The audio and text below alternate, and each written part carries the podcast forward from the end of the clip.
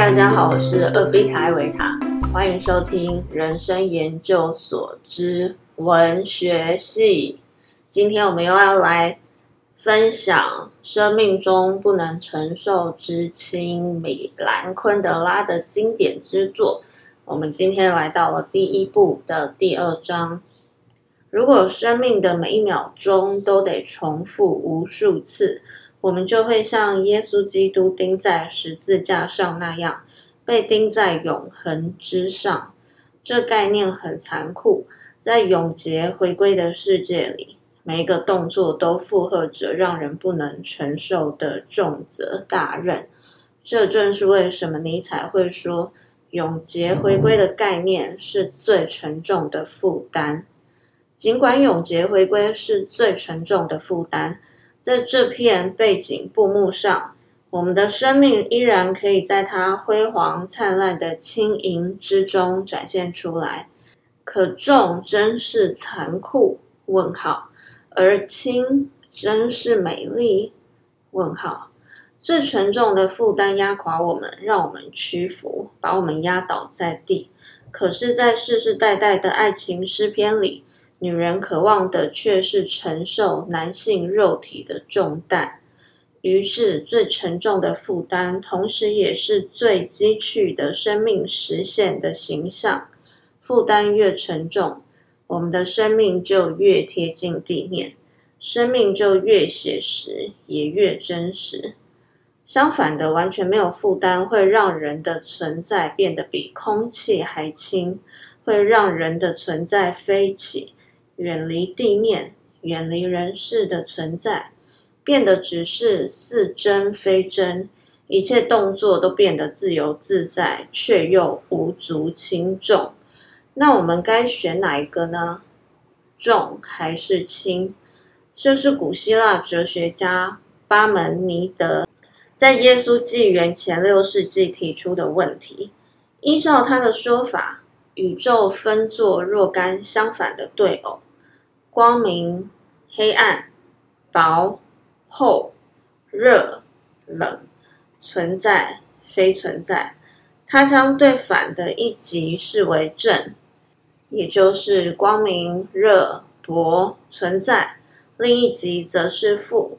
如此正负两极的区分，在我们看来或许幼稚而简单。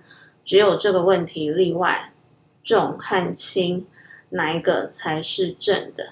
巴门尼德答道：“轻是正的，重是负的。”他说的对不对？这正是问题所在。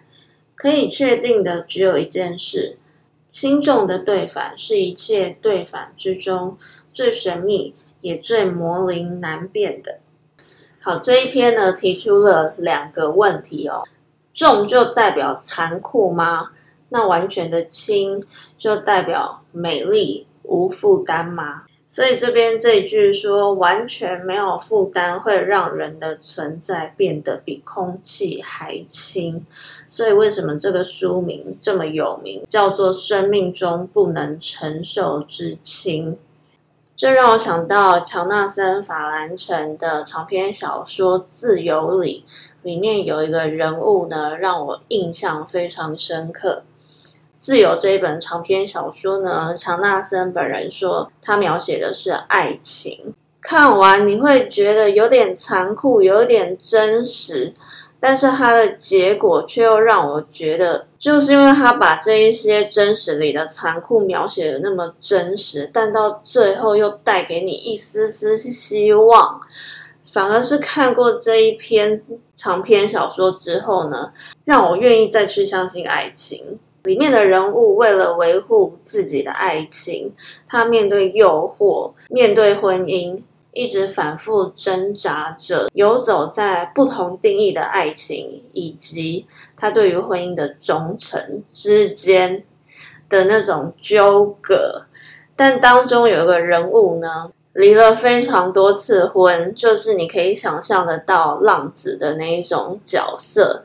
我忘记他在书中呢究竟离了几次婚，但是当故事的主角这位男性去问他这一位身为浪子的哥哥，他从来没有对他的任何一个女人负责过。但是到最后呢，他自己变得穷途潦倒，可能妻离子散，然后小孩子也不认识这个爸爸。他从中到底得到什么？他快乐吗？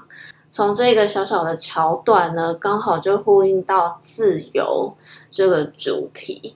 这个浪子呢，他是自始至终真正活得最自由的人，他也没有负什么责任，没有对家庭、对他的小孩负什么责任。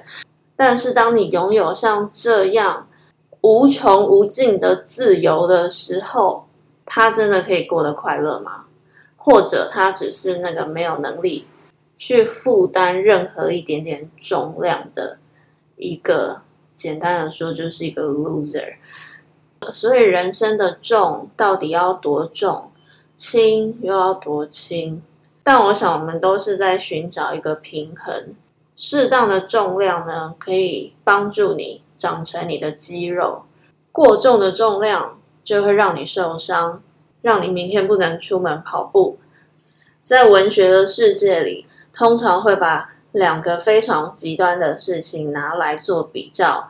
用这样极端的比较，让我们去思辨、去思考我们自己的人生。我们想要负担多少重量呢？你愿意为你自己的人生、为你的生活负担起多少的重量呢？今天的人生研究所就跟你分享到这里，希望大家会喜欢文学系的新单元。祝福大家平安。